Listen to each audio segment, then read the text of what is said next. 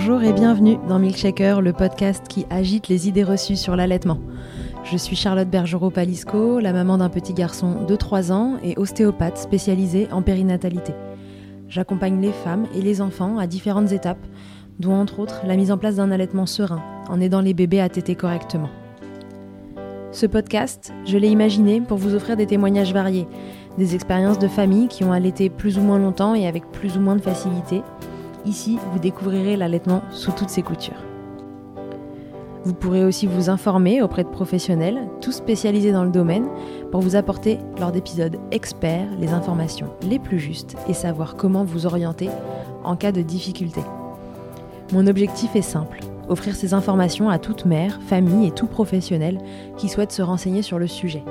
Que chacun puisse faire ses choix de façon éclairée et casser les idées reçues qui circulent pour vous rendre l'allaitement plus accessible, plus facile, normal, banal même, et ce, qu'importe vos envies et votre projet. Ce qui aide ces informations à se diffuser pour que le plus grand nombre puisse en bénéficier et qui permet à Milkshaker de continuer de s'agiter, c'est vous, par vos partages autour de vous, sur les réseaux, vos écoutes, mais aussi vos notes ou étoiles sur les plateformes d'écoute. Alors je vous serai très reconnaissante de prendre une minute pour soutenir ce projet. Et maintenant, place à l'épisode. Pour ce nouvel épisode avec une experte, j'accueille Oran Berestford-Wood, qui est consultante en lactation IBCLC. Avec Oran, nous allons aborder le lien entre allaitement et désordre de la thyroïde. Cette petite glande qui se trouve dans votre cou est un chef d'orchestre pour votre organisme et bon nombre de ses fonctions, dont la lactation. On va donc demander à Oran de nous expliquer à quoi sert la thyroïde dans les grandes lignes, en mettant le focus sur la lactation. Ensuite, on se demandera si cette thyroïde fonctionne trop ou pas assez, ce que cela engendre et comment le prendre en charge pour que votre allaitement ne soit pas victime d'un chef d'orchestre un peu mou ou encore carrément agité. Les dysfonctions thyroïdiennes sont fréquentes et leurs symptômes peuvent facilement se confondre avec un postpartum délicat. Alors comme d'habitude, le plus important, c'est d'être informé et si besoin, de consulter. Belle écoute. Salut Oran, bienvenue dans Milkshaker. Bonjour Charlotte. Alors Oran, aujourd'hui on est là pour parler hypo et hyperthyroïdie. Après euh, quelques discussions avec des mamans ou quelques échanges sur les réseaux sociaux, il m'est apparu que c'était un sujet quand même qu'il fallait traiter et qui générait d'autres questions. Et donc je me suis dit qu'il était temps de faire un épisode expert sur ce sujet et tu as gentiment répondu à l'appel parce que c'est pas le sujet le plus facile si j'ai bien compris euh, pour les consultantes. Alors euh, pour commencer, la première question que je voudrais te poser c'est Qu'est-ce que c'est que la thyroïde Pour qu'on remette un peu ça dans son contexte. Qu'est-ce que c'est que la thyroïde À quoi ça sert dans le corps de façon générale et euh, en faisant un petit focus sur euh, l'allaitement et la fonction mammaire Alors la thyroïde, il faut savoir déjà que c'est une glande au fonctionnement mhm. complexe. Voilà. Euh, pour la situer, elle est à la base du cou, entre les deux clavicules, voilà. Et euh, souvent, euh, elle est illustrée sous une forme de papillon, les ailes déployées. Donc on a des, lobes et puis on a un isthme central. Euh, la, la, thyroïde, elle est connue pour être le siège de l'adaptabilité. Elle régule. Elle va réguler les grandes fonctions de l'organisme. Alors qu'est-ce que, qu'est-ce que, enfin, lesquelles elles sont? C'est la fonction cardiaque, c'est la tension artérielle, euh, la température corporelle, etc. La, thyroïde, elle rentre en jeu dans ces grandes fonctions. Euh, donc, vous n'êtes pas sans savoir que la grossesse, l'accouchement et le postpartum, ce sont des grandes périodes de changement, de chamboulement, où les hormones ont un grand rôle. Donc, euh, ces périodes-là vont venir solliciter de manière intensive la thyroïde. On a besoin de notre thyroïde si on n'a plus de thyroïde, on est, obligé de prendre un traitement. Euh, très souvent, c'est le lévothyrox, euh, de manière euh, très régulière, quotidienne, à vie. Oui, pour vraiment suppléer le rôle que la thyroïde ne peut plus faire. C'est une, une glande qui est toute petite dans le corps, mais dont on a plus, plus, plus besoin. Elle régule toutes nos grandes fonctions. Exactement. Elle est indispensable histoire de compliquer un peu la vie des femmes en postpartum. ah, parce qu'elle n'était pas assez compliquée. Voilà, compliquons-la. Euh, on sait que le postpartum, c'est une période qui est vraiment délicate pour la fonction thyroïdienne. Donc on peut voir survenir à cette occasion-là des dysfonctions qui étaient inconnues jusqu'alors. Pourquoi c'est une période qui est compliquée? Justement par les variations hormonales qu'on a, euh, tu vois, des, hormones féminines Oui, exactement. Ouais, en grande partie. Le rétrocontrôle dans le corps, c'est vraiment juste pour qu'on refasse un petit, euh, un petit point là-dessus. C'est-à-dire que quand vous avez une glande qui euh, dégage des hormones dans le corps qui viennent vous réguler, en, fait, le corps, il renvoie l'information à la glande de si c'est assez ou pas assez, pour faire vraiment, euh, pour vraiment vulgariser le truc. Donc la thyroïde envoie, on appelle ça la T3 et la T4, mmh. et ben le corps, il va envoyer une information à la thyroïde pour lui dire euh, Ok, est-ce que j'ai assez de T3 et de T4 Et s'il lui dit qu'il en a pas assez, la thyroïde, elle en met plus, mais s'il dit qu'il en a assez, alors elle, elle se calme, et parce qu'elle se calme, elle calme la personne qui au-dessus, l'hypophyse, euh, la gouverne, et l'hypophyse, elle calme aussi l'hypothalamus. Donc voilà, tout fonctionne comme ça par système de euh, descendant et remontant pour que ça se régule le plus finement possible. Rien n'est laissé au hasard. Donc quand vous avez des bouleversements en postpartum, et bah boum, ça remonte euh, comme information euh, à la thyroïde. Et quand on est quand on, est enceinte, on est deux. Il y a aussi bébé. Ouais. Hein Donc euh, tout ce jeu hormonal, finalement, il, se joue à plusieurs. Donc la thyroïde, elle travaille beaucoup. D'autant plus que on peut avoir des pathologies thyroïdiennes qui sont directement liées à des maladies féminines comme euh, par exemple le SOPK, le syndrome des ovaires polykystiques. La thyroïde, euh, elle est responsable de la production des hormones thyroïdiennes, comme tu les as justement nommées, T3, T4. C'est très laid comme nom, mais bon, c'est très simple à retenir. Et ces hormones, elles contrôlent la vitesse des fonctions chimiques de l'organisme, c'est-à-dire le métabolisme de base, comme tu l'as décrit juste avant juste pour qu'on puisse vivre correctement. on a besoin d'un cœur qui bat, on a besoin d'une tension artérielle correcte, ni trop ni trop peu. Donc voilà, cet ajustement euh, euh, tout en finesse. Donc ces hormones thyroïdiennes, elles vont avoir deux fonctions. Elles stimulent les tissus de l'organisme pour produire des protéines, d'un côté, et elles augmentent la quantité d'oxygène utilisée par les cellules. C'est quand même rien comme rôle. Ouais, c'est quand même un gros rôle, sachant qu'on vit grâce à l'oxygène. Ouais. L'hypothalamus, elle, va être. Enfin, et l'hypophyse vont réguler les taux d'hormones. L'hypothalamus, de son côté, ça va plutôt être du côté production. Et l'hypophyse, plutôt du côté libération. Et pendant la lactation, les hormones thyroïdiennes participent à la régulation de l'ocytocine, et de la prolactine.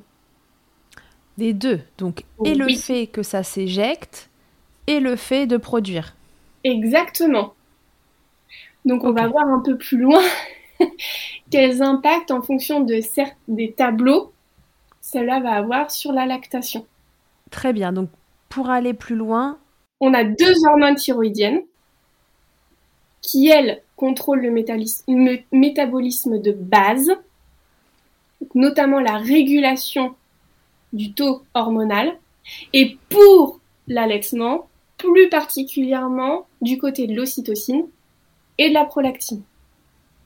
Ok, très bien. Donc en gros, ça va jouer un grand rôle, quoi. C'est ça le spoiler. Donc du coup, si j'ai un dysfonctionnement de la thyroïde, ce qui nous intéresse, qu'est-ce que ça va donner comme symptôme?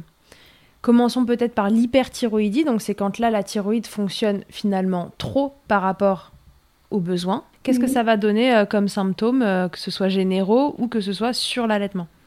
Alors, donc on a le tableau hyperthyroïde, euh, hyperthyroïdie, et on a aussi donc à l'inverse le deuxième tableau qui est l'hypothyroïdie. Je reviens juste sur les deux parce qu'il faut savoir qu'on a très peu de données en matière de dysfonctionnement thyroïdien et lactation c'est pas parce qu'on a peu de données que ça n'existe pas. Attention, c'est juste que ce n'est pas étudié. Donc, dans la littérature scientifique, on n'a pas beaucoup euh, de, d'écrits sur lesquels s'appuyer. Ça ne veut pas dire que ça n'existe pas. Hein. Je, précise bien pour les mamans parce que c'est, euh, ce sont des tableaux quand même qui sont délicats à dépister et donc les mamans elles peuvent être rapidement euh, incomprises ou, ou, peu considérées. Mais euh, non, euh, je, tiens à les rassurer. Elles ne. Elles, euh, leur sais pas parce que c'est pas étudié qu'il n'y a rien, ouais. Exactement. par exemple, mon métier n'existerait pas. Exactement. Il n'est pas très étudié, mais il existe bien et je vous promets, on fait des choses bien. c'est ça. Alors, euh, j'ai un peu plus de données sur les hypothyroïdies que l'hyperthyroïdie, mais je vais quand même vous présenter euh, le peu de données que j'ai. Alors, vous verrez que je vais faire le parallèle avec une espèce animale, le rat, notamment mhm. la rate, parce que c'est dans une étude que j'ai pu relire pour préparer le podcast, c'est l'animal qui a été étudié pour pouvoir mettre en lumière les dysfonctions en lien avec l'hyperthyroïdie. Donc, l'hyperthyroïdie, ça veut dire que la thyroïde produit un excès d'hormones thyroïdiennes. Hyper, c'est trop. Au niveau des symptômes, on peut observer une accélération de la majorité des fonctions de l'organisme. Alors, le rythme cardiaque, le métabolisme, donc du coup, on maigrit, euh, mais aussi au niveau euh, émotionnelle, une anxiété, voire une fatigue chronique. L'hyperthyroïdie, euh, ça vous pompe. Or, quelle période... En fait, vous êtes en sur-régime. C'est comme si vous pédaliez, euh, vous savez, euh, dans le vide, quoi. C'est-à-dire que votre vélo, il est obligé, enfin, vous êtes obligé de plus pédaler que ce qu'il faut, quoi. C'est ça ouais. Ou alors, c'est comme quand tu as la pédale sur l'accélérateur, mais tu débrailles pas. Ah oui, d'accord. Ouais, ça, c'est une, une belle image mais euh, je vais faire le parallèle avec une période dans la vie d'une femme où on est un peu en sur-régime aussi, sans avoir beaucoup de ressources. Le postpartum, par exemple. Oui, donc là, c'est là que tu commences à nous expliquer que ça va pas être facile à, diagnostiquer nécessairement si ça arrive en postpartum, c'est ça? Ouais, le dépistage, il n'est pas évident. Ok. Donc du coup, j'augmente euh, mes fonctions générales, mon rythme cardiaque, mon système digestif aussi, ça peut donner des diarrhées, non C'est ça? Ça peut. Après, euh, toutes les hyperthyroïdies ne vont pas cocher euh, tous les symptômes. Oui, on coche pas nécessairement toutes les cases. Tout à fait. Le tableau euh, complet, il y aurait ça aussi. Ouais. Il faut juste garder en tête que c'est quelque chose qui va venir accélérer. Donc, la tachycardie, la fatigue, les fonctions de base de l'organisme. Ok, très bien. Et au niveau de la lactation, qu'est-ce que ça donnerait? Et donc au niveau de la lactation, c'est là où euh, je vais faire parallèle avec les rats, parce que c'est euh, les données que j'ai pu relever. Donc accélération, pour une fois, ça peut aider. C'est-à-dire qu'on peut voir une montée de lait plus rapide que les durées habituellement observées. D'accord. En revanche, si l'hyper... Comment? C'est plutôt cool pour pouvoir partir de la matière sereinement. Ça, ça peut être sympa. Euh, en revanche, si le tableau d'hyperthyroïdie est sévère, voire mal équilibré, on observe dans certains cas un échec de la mise en route de la lactation. D'accord. Pourquoi? Euh, Par rapport à la régulation des taux hormonaux. Et on observe aussi des problèmes de réflexe d'éjection. Rappelle-toi au tout début, j'ai dit que la thyroïde, elle intervenait dans la régulation de la prolactine et de l'ocytocine. Mhm. Et en fait, là, dans l'hyperthyroïdie, le désordre, il est tellement majeur que euh, les fonctions de base, elles s'effondrent. D'accord. Voilà. Donc, euh, si on a, enfin, on, peut observer des échecs de lactation, et du coup, par effet domino, on peut aussi observer euh, des difficultés dans la mise en route, dans la mise en œuvre du lien d'attachement avec son bébé. Ça, c'est ce qui a été observé chez les rats. D'accord, oui. Une autre étude nous a montré que euh, chez des mamans qui venaient de donner naissance, avec un mauvais contrôle de leur hyperthyroïdie, donc des mamans qui étaient connues pour avoir une hyperthyroïdie, mais qui étaient toujours euh, en déséquilibre, c'est-à-dire qu'elles étaient traitées, mais le traitement n'était pas suffisamment euh, efficace pour stabiliser le tableau. Là, on a observé une inhibition de la lactation, voire même euh, des grandes difficultés au niveau des volumes produits de colostrum. D'accord. Et on a vu aussi un échec de la mise en œuvre des stratégies habituelles pour augmenter les lactations. Pour augmenter le Ok, très bien. Alors donc du coup, ça peut un peu donner les deux extrêmes. C'est-à-dire qu'à la fois, tu peux avoir une lactation qui se met euh, assez rapidement en route. Euh, tu te dis, oh tiens, bah, c'est cool, c'est arrivé plus vite que prévu. Et à la fois, ça peut tout te mettre en vrac. C'est fonction de l'intensité du dérèglement, c'est ça? Exactement. De toute façon, ce qu'on va observer là, euh, ce qu'on va entendre euh, au travers euh, du podcast, c'est que la pathologie, si elle est mal équilibrée, c'est ça le plus gros problème. Une hyperthyroïdie qui est bien équilibrée, mais qui varie un petit peu la fin de grossesse, juste après la naissance, à cause des hormones de la période, va générer cette rapidité de lactation. Mais il n'empêche que le tableau, il est quand même plutôt stable par contre, on a des tableaux qui ne sont pas du tout équilibrés et c'est là où pour l'allaitement, c'est vraiment très compliqué, voire impossible. On peut se retrouver sur un vrai manque de lait, sur une hyperthyroïdie en fait. C'est pas la bonne nouvelle. Hein. Non, c'est pas la meilleure nouvelle que tu avais à nous annoncer pour commencer, mais vas-y. voilà, c'est dans les tableaux sévères. J'insiste bien là-dessus, c'est les tableaux sévères ou très déséquilibrés. Parce que souvent, les hyperthyroïdies, euh, elles sont traitées et une hyperthyroïdie traitée, ça roule. Oui, et dans nos pays occidentaux euh, surmédicalisés, c'est quand même rare de se retrouver en fin de grossesse avec une thyroïde qui est complètement en vrac et qui a été vue par personne. Oui, tout à fait. Après, ça peut arriver pour euh, des, mamans qui ont un tissu social assez faible, avec un suivi médical euh, laborieux, voire des ruptures dans le parcours de soins. Oui, oui, ça peut arriver, tout à fait. Je pense qu'en maternité, nous, moi je travaille en cabinet libéral, ça va pas être le tout venant. Mais en maternité, où l'accueil est beaucoup plus euh, pluriel, ça peut être des, cas rencontrés. Donc ça, c'était pour l'hyperthyroïdie. Petit dérèglement, ça se stabilise, mais il y a juste des petites variations. Ça peut donner une petite accélération de la montée de lait. Euh, par contre, euh, voilà, si tableau trop déséquilibré, à l'inverse, ça va venir inhiber les fonctions mammaires. Du coup, par rapport au traitement pour l'hyperthyroïdie, il faut savoir que l'utilisation pendant l'allaitement est possible. Le risque est très bas parce qu'en fait, la quantité ingérée via le lait maternel est très faible. Ok, donc le principal traitement, c'est le lévothyrox. Hein. Euh, pardon, sur l'hyperthyroïdie. Qu'est-ce que c'est le principal traitement Le Propilex, euh... Par contre, si on a un tableau déréglé, un traitement qui est plus important que les dosages habituels, là, ça nécessite quand même une surveillance du côté du bébé, avec parfois des, des prises de sang pour avoir les dosages sanguins des T3 T4 de l'enfant. De l'enfant, ok, oui, pour être sûr que lui ne soit pas impacté par cette prise euh, d'abaisseur d'hormones, quoi, c'est ça Donc du coup, moi, si je suis une maman allaitante, que j'ai une hyperthyroïdie et que je suis traitée par du Propilex, je ne dois en aucun cas m'inquiéter de euh, ce que euh, ça peut faire sur mon bébé. Si c'est un, un, dosage important, ça peut nécessiter des prises de sang, mais c'est sur le principe un traitement qui est compatible avec l'allaitement. dans le temps, il n'y a aucun problème. Oui, l'utilisation est possible et euh, il y a eu plusieurs études de menées, dont euh, sur des allaitements longs, avec des bébés qui ont été euh, dosés à plusieurs mois différents tout au long de l'allaitement et où on avait un équilibre tout à fait normal des dosages des hormones thyroïdiennes.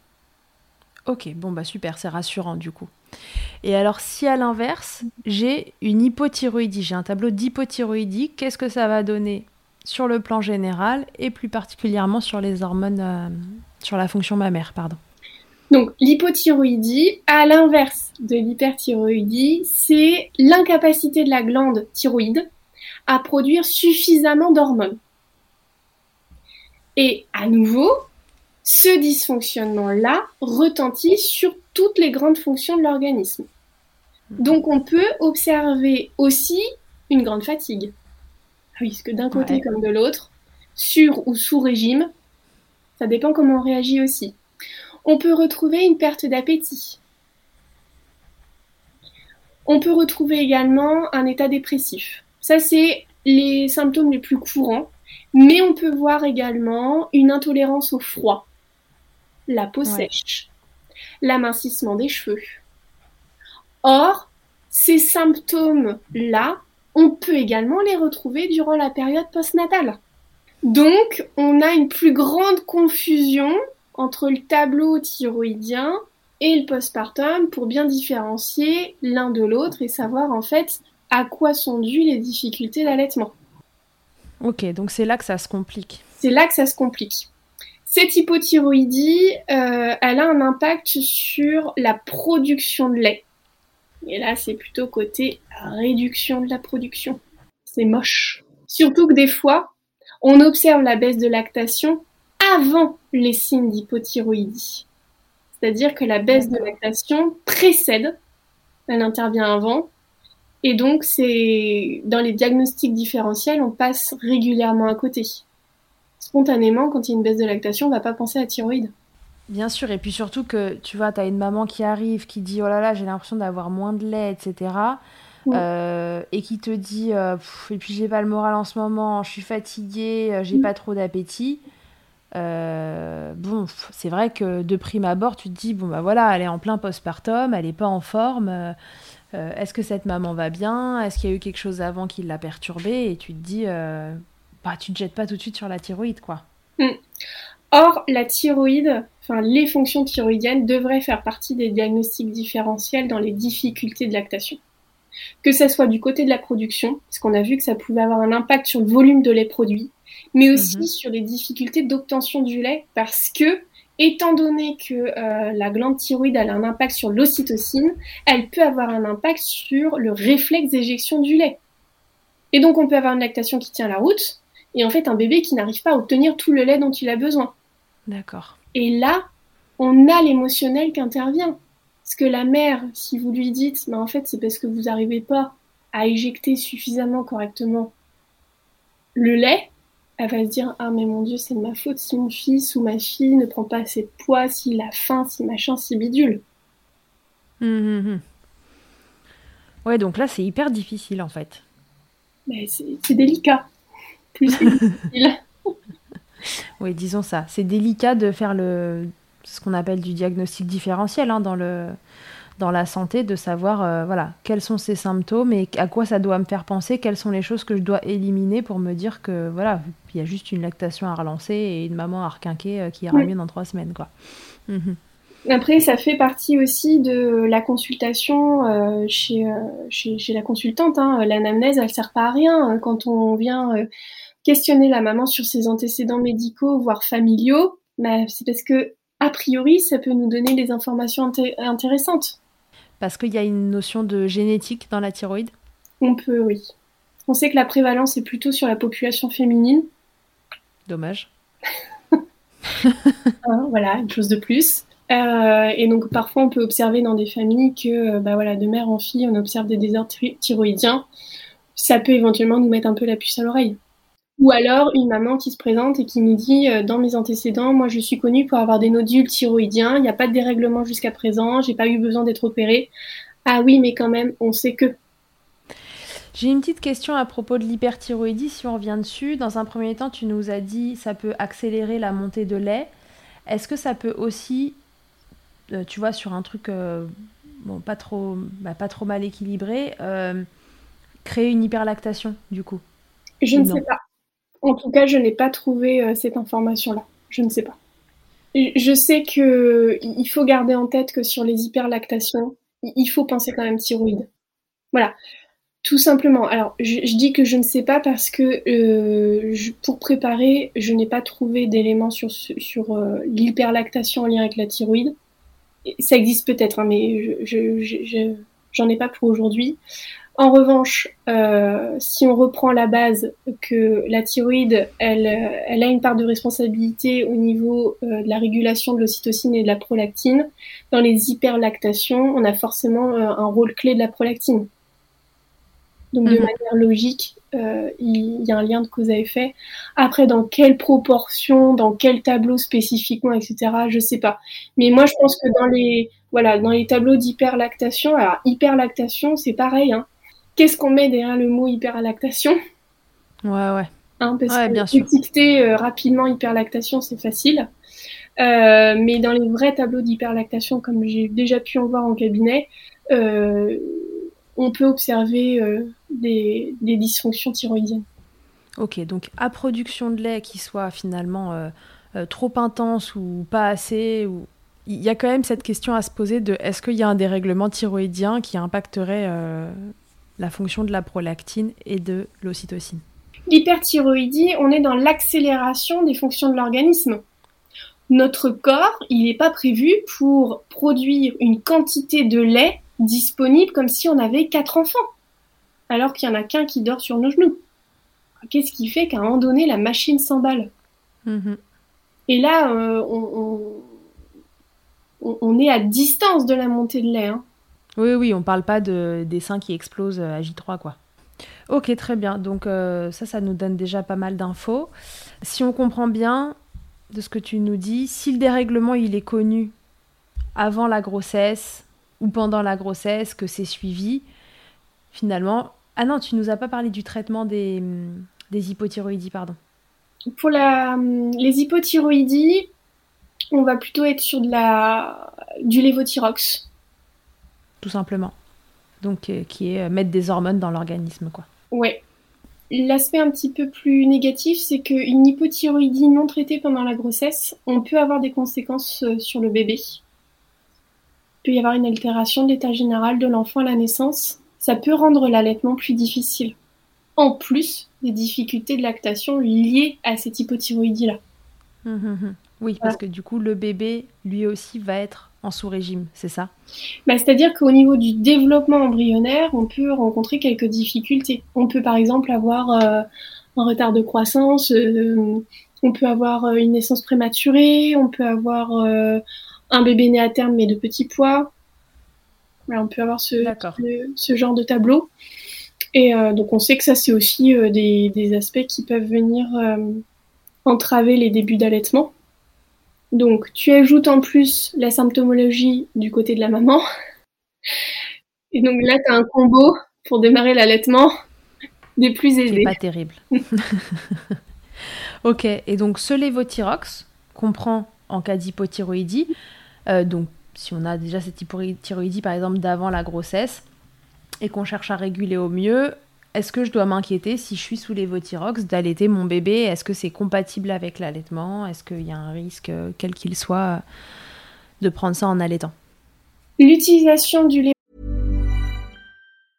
Hey, I'm Ryan Reynolds. Recently, I asked Mint Mobile's legal team if big wireless companies are allowed to raise prices due to inflation. They said yes. And then when I asked if raising prices technically violates those onerous two-year contracts, they said, "What the f*** are you talking about? You insane Hollywood ass."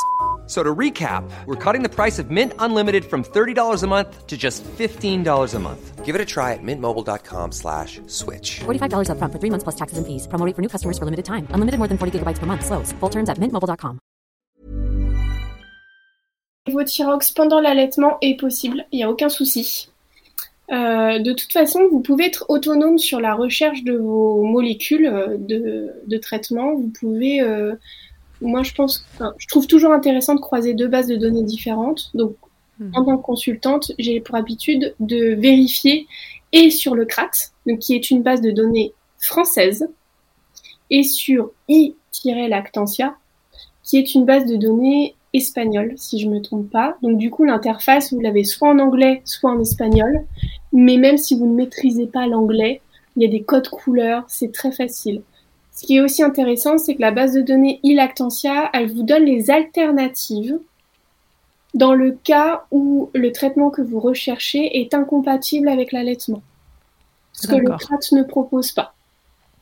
Ouais, donc ça c'est hyper ludique. Bon, et puis euh, c'est en anglais, en espagnol, mais vous savez, euh, Google est notre ami et euh, Google traduit maintenant les pages internet, donc à deux, trois subtilités près, on peut comprendre.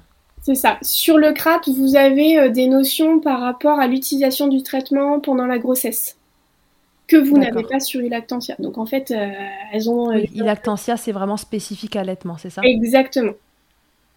Ok, donc on peut faire un combo des deux si jamais on a l'impression qu'il nous manque une info sur l'un ou qu'on a envie de la double checker, on va sur l'autre. C'est ça. Et puis si vous trouvez pas le traitement sur l'un, a priori vous le trouverez sur l'autre. Et moi je trouve que c'est toujours intéressant quand même de croiser les données parce que parfois il peut y avoir des erreurs aussi dans la saisie des données et euh, du coup au moins ça permet d'avoir euh, une vérification et un, d'être plus sûr. Oui, tout à fait. Ok, très bien. Donc, du coup, encore une fois, si ces dérèglements, ils arrivent en amont, qu'ils sont suivis, finalement, le but du jeu, si je comprends bien, c'est de les équilibrer. C'est que les mamans soient les plus stables possibles sur leur fonction thyroïdienne, de façon à ce qu'elles aient pas de problème.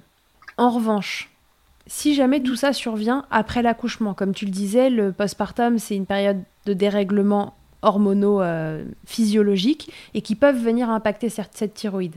Donc si cette thyroïde, elle était là, euh, qu'elle euh, elle tenait le coup, etc., et qu'il y a une variation hormonale importante en postpartum, ça, ça peut venir finalement la, la dérégler à ce moment-là. Qu'est-ce qui se passe?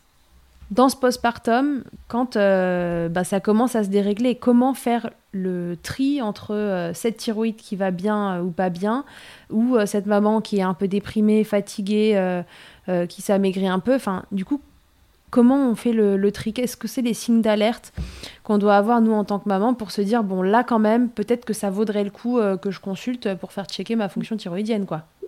Je pense que hum, à partir du moment où on se pose des questions sur sa lactation, ça vaut le coup de consulter. Après de consulter quelqu'un qui dont c'est le métier, c'est encore plus facile parce qu'a priori, euh, le professionnel de santé qui vous recevra à ce moment-là aura ce réflexe d'intégrer les tableaux de thyroïde dans les diagnostics différentiels.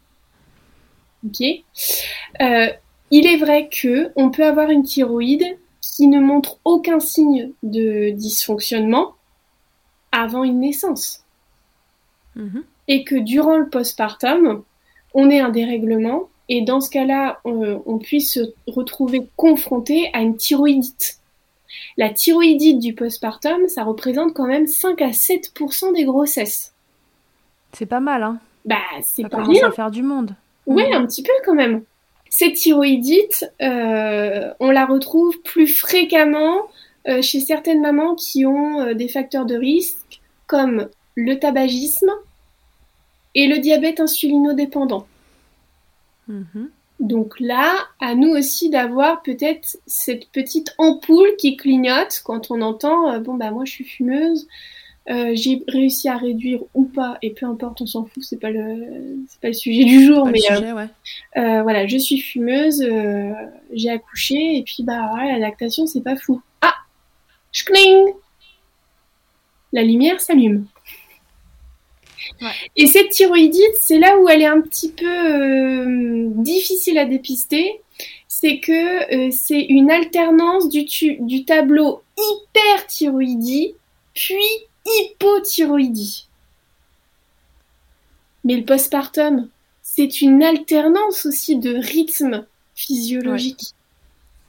Donc, il n'y a pas de secret. Il faut et inclure le dysfonctionnement thyroïdien dans les diagnostics différentiels et il faut suivre cette maman.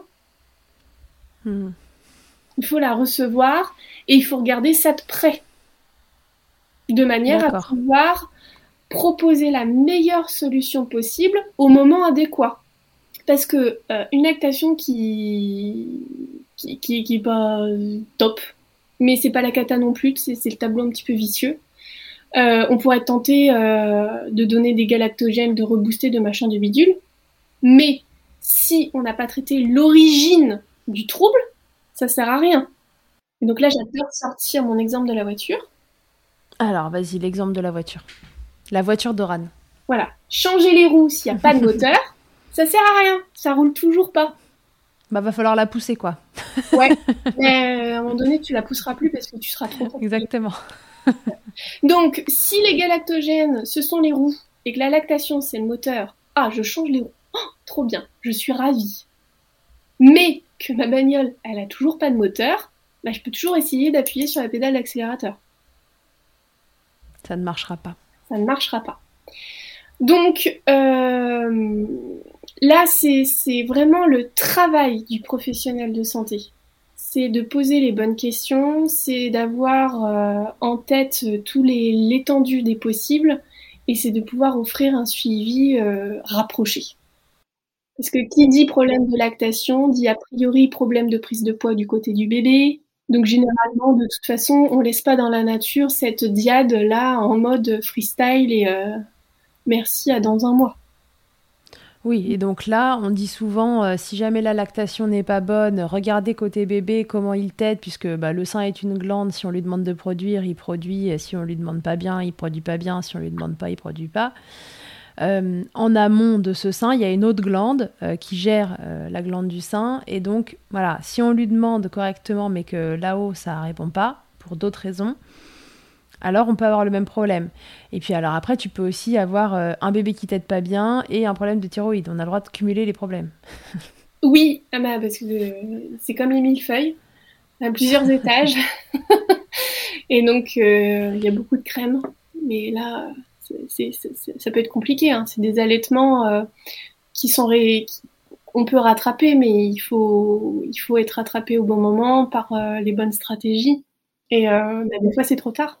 Donc encore une fois, en tant que maman, la première question que je me pose, c'est j'ai l'impression que c'est trop ou j'ai l'impression que c'est pas assez. Déjà, je consulte. Mm.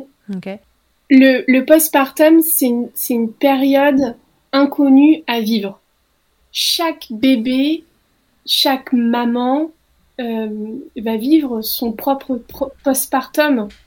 J'ai deux enfants, j'ai vécu deux postpartums différents. En revanche, je pense que si on offre un espace suffisamment sécure pour la maman pour qu'elle puisse se poser, elle peut nous donner beaucoup d'indications aussi. Je suis épuisée, mais quand même, j'ai l'impression qu'il y a un truc qui cloche. Combien de mamans vont être prises en compte là-dedans? Hmm. Oui, bah madame, vous venez d'accoucher. Oui, certes, mais elle nous dit quand même il y a un truc qui cloche. Elle est bien consciente que la période est fatigante, et il y a un petit truc en plus. Donc quel crédit on accorde aussi au dire des mamans dans ce qu'elles viennent nous donner comme information sur leur propre vécu?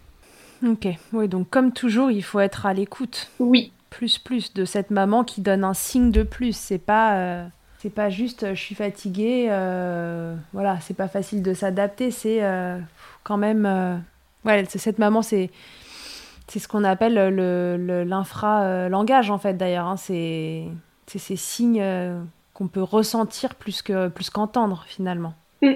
Voilà. Et euh, pour moi, ça, ça fait partie de l'anamnèse de la consultante. Ça fait partie du dossier et euh, ça doit être considéré. Ça doit absolument être considéré.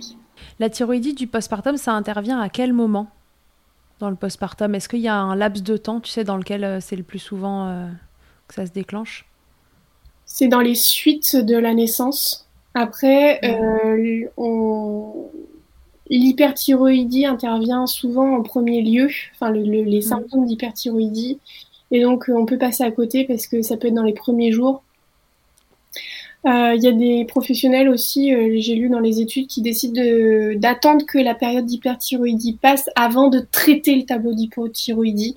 Ça, ça va mm. dépendre aussi du professionnel qui va qui va prescrire, mais c'est vraiment dans les premiers jours, premières semaines. D'accord, ok, oui, donc c'est pas, euh, je sais pas moi, six mois après, euh, j'ai une baisse de lactation, là on n'est plus dans des thyroïdites euh, du postpartum. Mais ça veut pas dire qu'il n'y a, pas un dysfonctionnement thyroïdien quand même.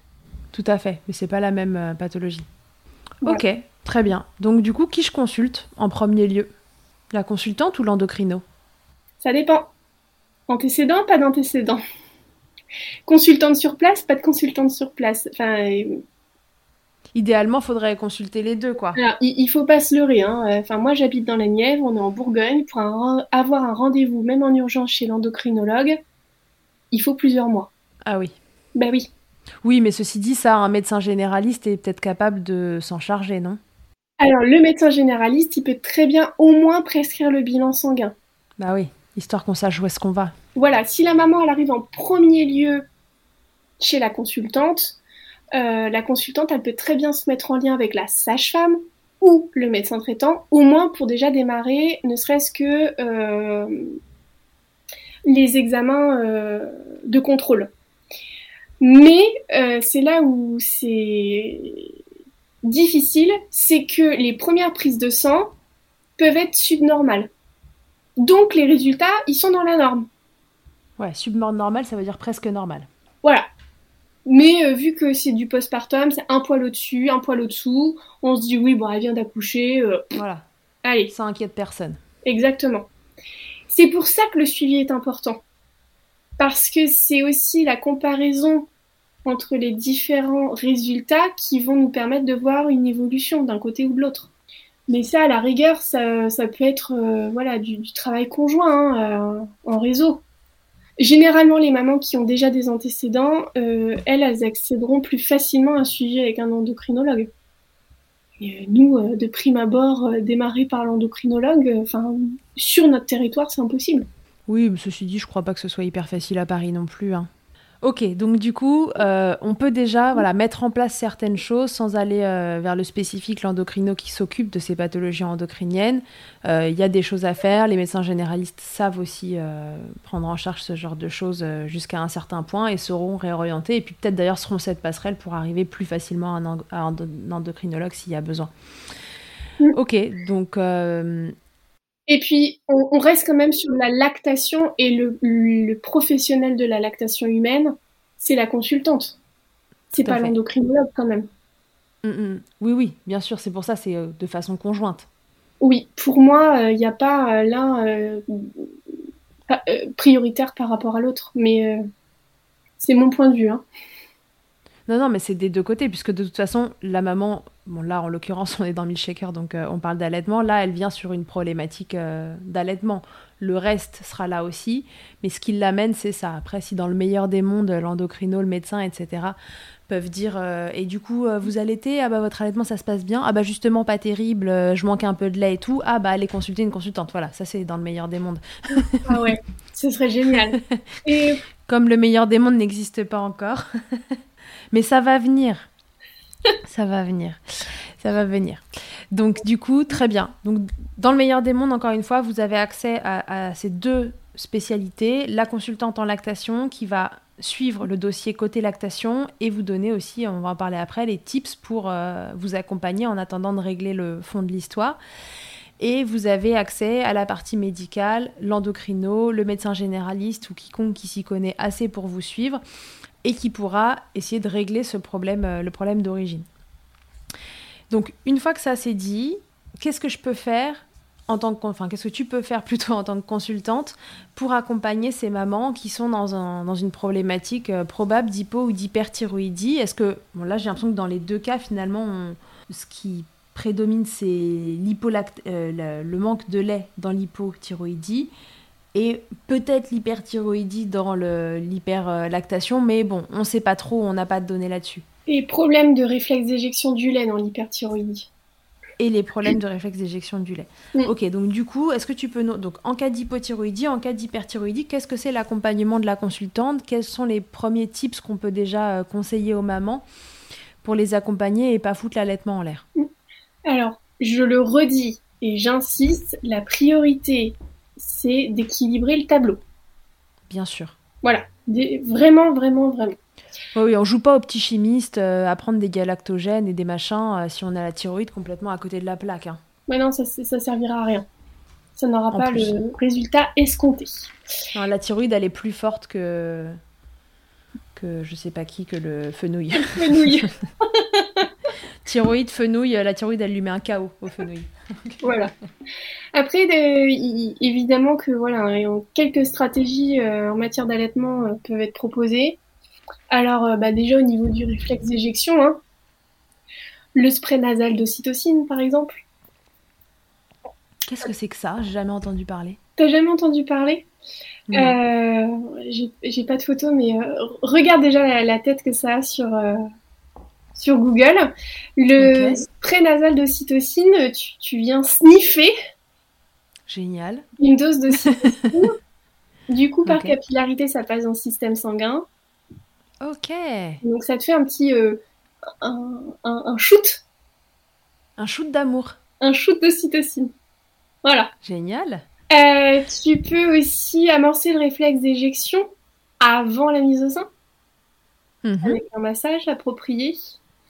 Euh, le massage avant la tétée du tissu mammaire, ça facilite aussi l'obtention du lait hein, par le bébé.